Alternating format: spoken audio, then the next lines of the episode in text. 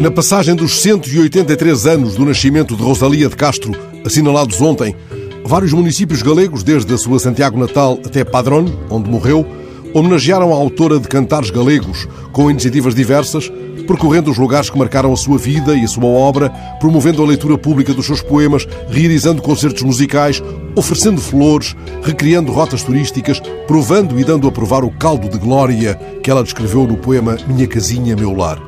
Sublinho que não se assinalava uma data redonda, passavam os 183 anos do seu nascimento.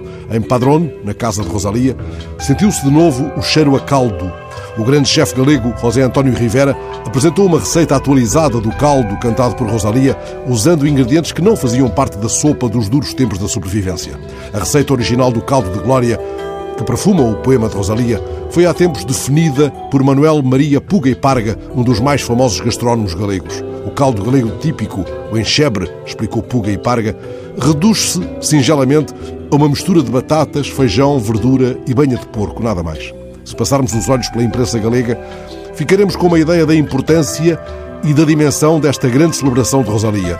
Ao servirem um café com versos de Rosalia, os restaurantes de Ames, Brion, Padrón, Santiago enaltecem a terra cantada pela voz mais poderosa do ressurgimento, as hortinhas que ela tanto amava, as figueiras que plantou. Ora, é inevitável que me ocorra a passagem, esta terça-feira, do aniversário do nascimento de Cesário Verde, aquele a quem o Queiro chamou camponês que andava preso em liberdade pela cidade.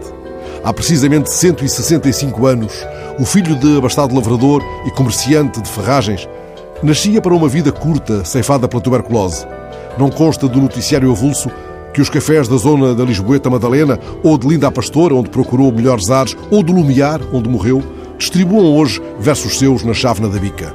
Ou que o município ofereça, pela tarde, em improvisados piqueniques, talhadas de melão, damascos e pão de ló molhado em malvazia. Que ao menos as matrafonas, tão procuradas pelos mirones e pelas televisões, usassem ao peito neste dia, em memória dos antigos salões do termo de Lisboa, rompendo a renda de dois seios, mesmo de plástico, o ramalhete rubro das papoilas.